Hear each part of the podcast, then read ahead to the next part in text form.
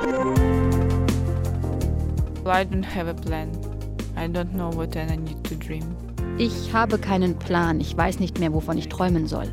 Klar, ich träume davon, dass die Ukraine gewinnt und ich zurückkehren kann. Aber die ganz normalen Dinge, Mode, Reisen, Partys, Beziehungen, da denke ich überhaupt nicht dran. Ich versuche zu überleben, eine Arbeit zu finden, der Ukraine zu helfen find a work, do something for Ukraine. Starke Sätze sind das von Valeria Schaschenok. Sie ist 20 Jahre alt und mit ihren Videos direkt aus einem Luftschutzbunker im Norden der Ukraine zum TikTok-Star geworden. Mittlerweile ist sie nach Italien geflüchtet und wieso sie aus ihren Erlebnissen jetzt ein Buch gemacht hat und wie sie den Alltag im Krieg erlebt hat, darüber habe ich mit ihr gesprochen. Und damit herzlich willkommen zu Starke Sätze. Ich bin Nadine Kreuzhaler. Hallo. In Zeiten wie diesen ist die Kunst der Diplomatie besonders gefragt. Wie eine Diplomatin an den eigenen Ansprüchen scheitert, davon handelt der neue Roman von Lucy Fricke. Und vom Rausch der Verliebtheit und den Mühen der Liebe erzählt Madame Nielsen. Die Liebe ist in der Zeit, im Alltag, in der Zuwendung, in Bewegungen, die sich wiederholen, in der Langeweile und in den Routinen und trotz allem. Die Verliebtheit ist außer der Zeit. Sie hebt sie auf. Sie ist ein endlos expandierendes, leuchtendes Jetzt. Das war eine Stelle aus Lamento von Madame Nielsen, mein persönlicher Buchtipp heute. Gleich mehr dazu in den starken Sätzen. Starke Sätze. Der Literaturpodcast von RBB24 Inforadio. Das Deutsche Pennzentrum dürfte immer noch mit einem mächtigen Brummschädel herumlaufen. Katerstimmung nach der skandalträchtigen Jahrestagung in Gotha am vergangenen Wochenende. Es kam ja zu tumultartigen Szenen, anders kann man das nicht bezeichnen. Das ist natürlich unserer Organisation absolut unwürdig und so haben es auch viele Mitglieder, die das miterlebt haben, empfunden. Josef Hasslinger sagt das. Seit einer Woche ist er nun Interimspräsident des deutschen PEN. Dennis Yücel war erst ganz knapp als Präsident wiedergewählt worden, hatte dann die Brocken hingeschmissen und den Schriftstellerverband als Bratwurstbude beschimpft. Josef Hasslinger wirkt auf jeden Fall zerknirscht und will jetzt aufräumen. Die Rücktrittsaufforderung zum Beispiel in einem offenen Brief, nachdem Yücel sich für eine Flugverbotszone über der Ukraine ausgesprochen hatte. Die würde er heute so nicht mehr äußern, sagt Hasslinger. Sich weltweit für verfolgte SchriftstellerInnen einzusetzen, eine wichtige Stimme in Zeiten des Krieges zu sein. Auf diese Kernaufgaben will sich der deutsche PEN jetzt wieder konzentrieren, sagt Interimspräsident Josef Hasslinger. Aber es müsse auch dringend einen Neustart geben. Der Neustart ist nötig im Umgang miteinander, der Neustart ist nötig in der Zusammensetzung der Gremien, der Neustart ist nötig, dass junge äh, Autorinnen und Autoren, die es ja im PEN gibt, aber die sind im PEN bisher ähm, sozusagen eher unsichtbar geblieben, die meisten zumindest. Meine Aufgabe besteht darin, äh, diese Autoren dazu zu bringen, sich in den Gremien des BEN einzubringen, sich als Kandidaten zur Verfügung zu stellen, sich wirklich auch aktiv an der Arbeit des BEN zu beteiligen. So Josef Hasslinger bei RBB Kultur. Um erste konkrete Schritte für einen Neustart soll es dann schon beim Treffen des Interimspräsidiums Ende Mai gehen. Die Neuerscheinung der Woche war wohl Der Schlaf in den Uhren von Uwe Tellkamp.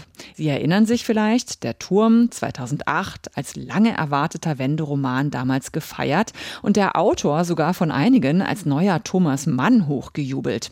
Aber dann der Fall, Kontakte in die neurechte Denkerszene Dresdens, Äußerungen zur Flüchtlingskrise, All das lässt sich gerade in der Doku Der Fall Tellkamp Streit um die Meinungsfreiheit in der Dreisat-Mediathek anschauen. Und noch bevor der Schlaf in den Uhren überhaupt draußen war, hagelte es schon Verrisse. Verquast, verschwurbelt, unübersichtlich. 900 Seiten, die Medien- und Gesellschaftssatire sein wollen, literarisch aber dann doch nicht überzeugen. Eine Chronik von der Wende bis in die Gegenwart, Flüchtlingspolitik inklusive. Tja, nach Telkams Aussagen zum vermeintlichen Gesinnungs- und Meinungskorridor in Deutschland kann man natürlich nicht anders, als das Buch auch daraufhin abzuklopfen. Ein spinnennetzartiges Gewirk aus Medien und Politik spielt darin eine Rolle, so MDR-Literaturkritiker Andreas Berger im RBB24 Inforadio. Und Uwe Tellkamp hat ihm im Interview dazu Folgendes gesagt. Das ist ja gerade das Ironische dran, dass es vermutlich nichts gibt, was steuert. Oder dass wir das selbst sind. Der Wähler steuert die Politiker in dem, was er will. Politiker steuern Medien in dem, was sie zeigen sollen. Medien steuern wiederum Wähler über Auswahl von Geschichten. Das ist also ein Kreislauf. Also es gibt keine Verschwörung von irgendwelchen Leuten. Die gibt es schon, das versuchen die. Also PA-Abteilungen von Parteien beispielsweise sind solche Spieler, die das versuchen, Meinungen zu steuern. Die Frage ist, ob es gelingt und in welchem Maß. Und das sind eher Mechanismen, Denkweisen, kulturelle Prägungen, die das ausmachen, Ängste vor allem auch. Uwe Tellkamp, der Schlaf in den Uhren und äh, die geheime Macht im Untergrund, die die Fäden der Politik spinnt, das will Tellkamp als Ironie verstanden wissen. Nun ja, wer mag, lese die 900 Seiten im Surkamp Verlag selbst. Und noch was Schönes aus dieser Woche. Der Peter Huchel-Preis ist an den Lyriker, Verleger, Schauspieler und Theaterregisseur Dinja Gütschieta verliehen worden. Den Preis bekommt er für seinen neuesten Gedichtband Mein Prinz, ich bin das Ghetto. Herausgegeben hat er ihn selbst im Elif Verlag, den er auch selbst gegründet hat. Geboren worden ist Gütschieta 1979 als Kind türkischer Eltern im Nettetal bei Düsseldorf, wo er heute noch lebt. Ende der 90er hatte meine Generation endlich begriffen, mehr Zeit sollte man mit Warten nicht vergeuden. Einige gründeten ihre eigenen Theaterensembles, andere ihre Musikgruppen. Besonders in der Rap-Szene flammten die Stimmen aus den Brennpunkten auf. Ich hatte mich für Gedichte entschieden. Dinja Gütschieta bei der Preisverleihung zum Peter Huchel-Preis. Und das ist einer der renommiertesten Lyrikpreise überhaupt. Ihre Videos gingen um die ganze Welt. Valeria Schaschenok postete direkt aus einem Luftschutzbunker in Tschernihiv. Things that just make sense in a bomb shelter. Dinge, die nur in einem Luftschutzkeller Sinn ergeben. Damit wurde sie zum TikTok-Star. Inzwischen ist sie aus der Ukraine nach Italien geflüchtet. Die Videos sind aus Langeweile entstanden, sagt die Ukrainerin.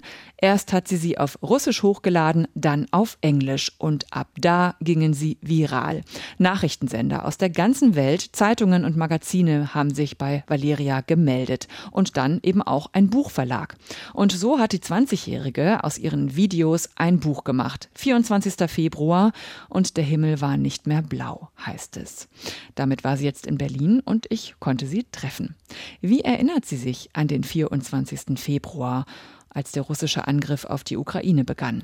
I remember the first day, nobody understood what happened, what is going on, and I decided to get outside.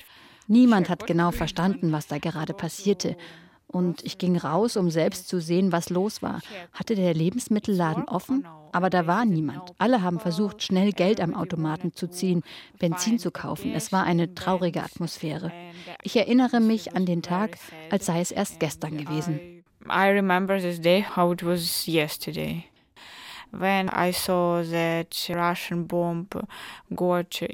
Als ich mitbekommen habe, dass russische Bomben ein Wohnhaus zerstört haben und 30 Zivilisten getötet wurden, habe ich begriffen, okay, dieser Krieg wird wohl nicht morgen schon zu Ende sein. Ständig heulten Sirenen.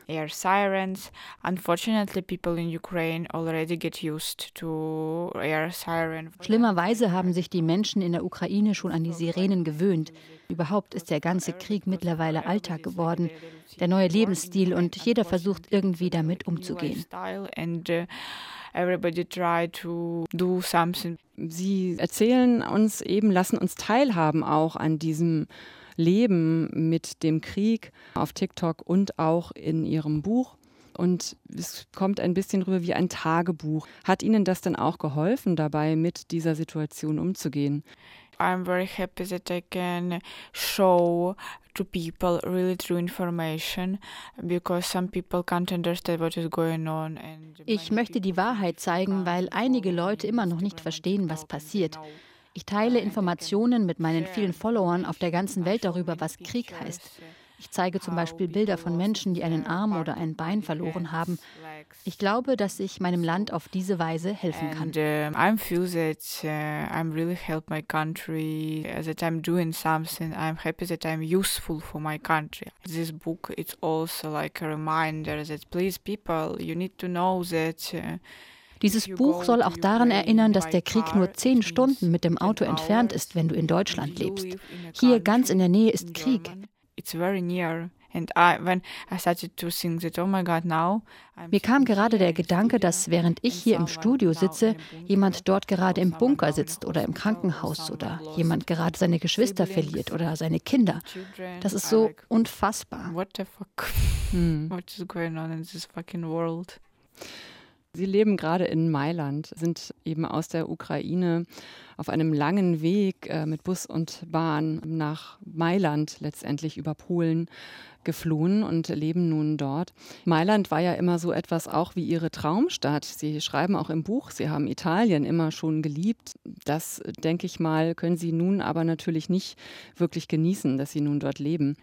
Hm. I try to enjoy simple things. Ich versuche einfach Dinge zu genießen, Freunde zu treffen, auf dem Balkon zu sitzen und einfach gar nichts zu tun. Also wirklich das Glück in den kleinen Dingen zu finden. Ich versuche es, aber manchmal ist es einfach unmöglich. Ich denke jeden Tag an die Ukraine. Ich checke die ganze Zeit mein Handy, telefoniere mit meinen Eltern, die noch in der Ukraine sind.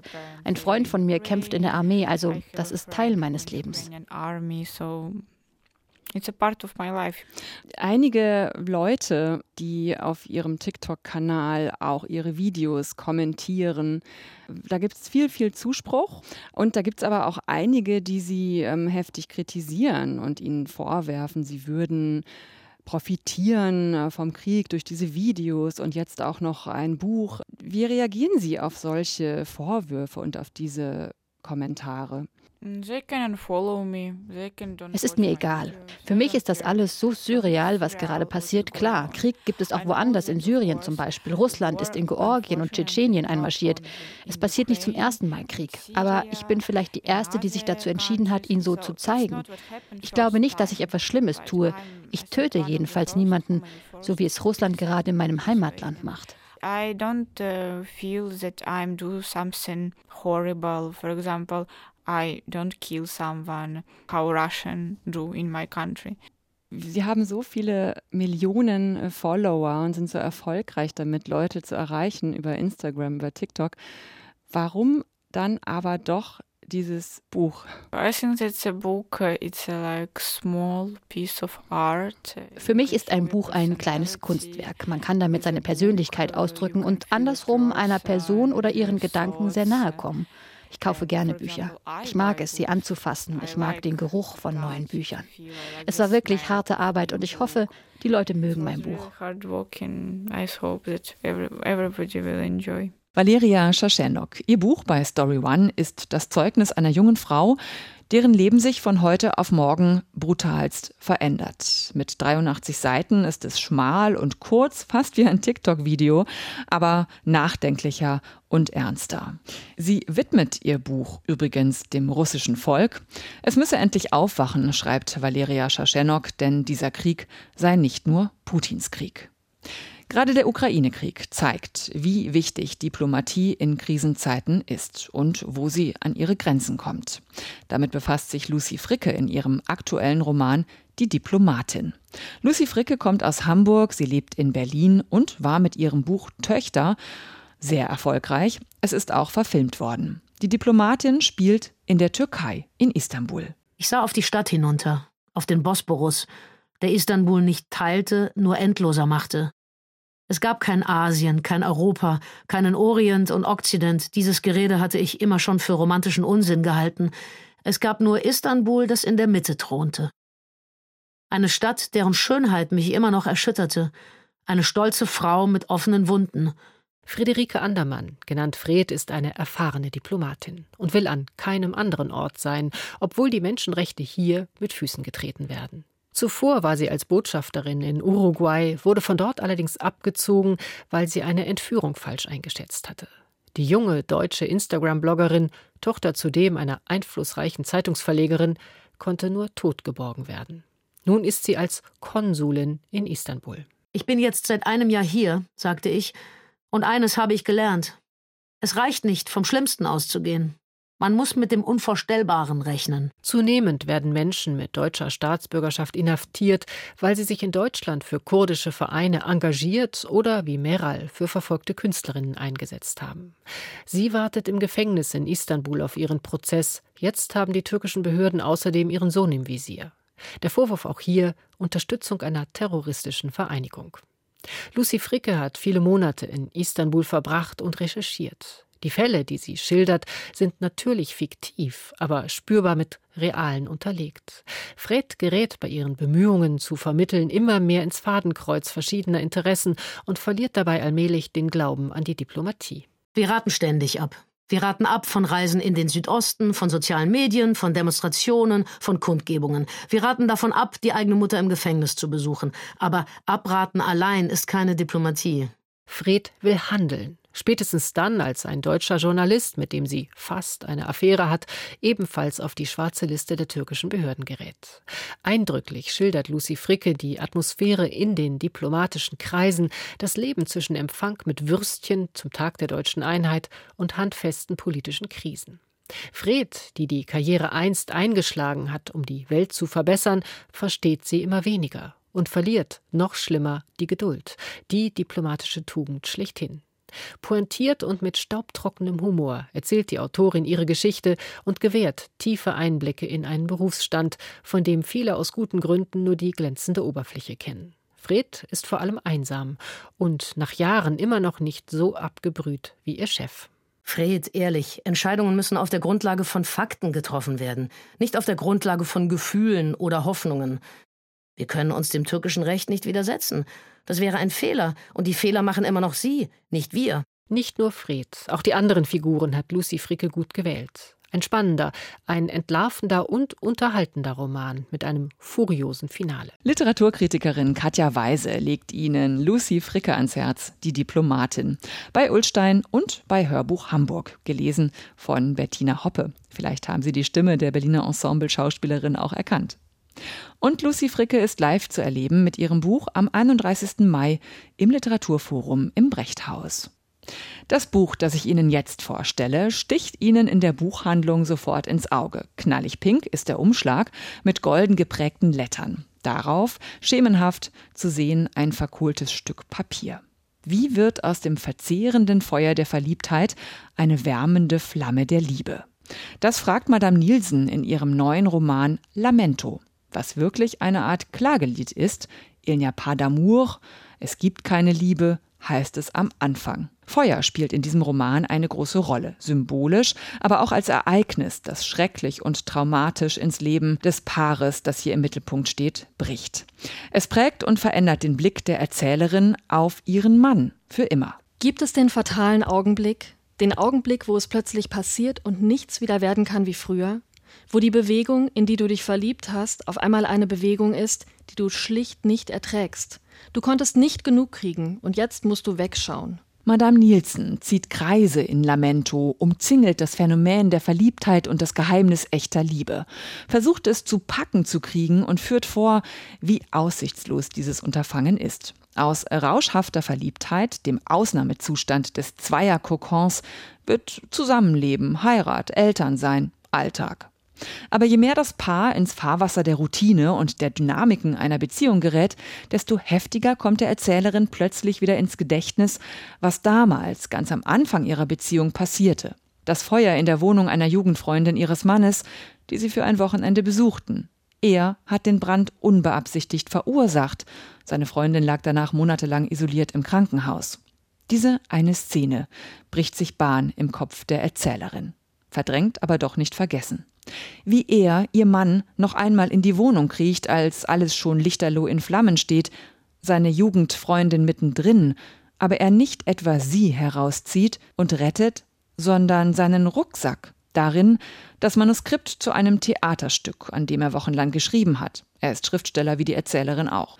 Die Freundin brennt, das Manuskript ist gerettet. Ich will nicht, aber ich sehe ihn immer vor mir, diesen Menschen neben mir auf der Treppe, zusammengekrümmt über einen Haufen halb verkohltes Papier, das er aus den Flammen gerettet hat, in denen sie, jetzt bloß ein schmächtiger, wimmernder Schatten, umherirrt, während sein Blick über die Papiere flackert, völlig gebannt von dem, was er geschrieben hat.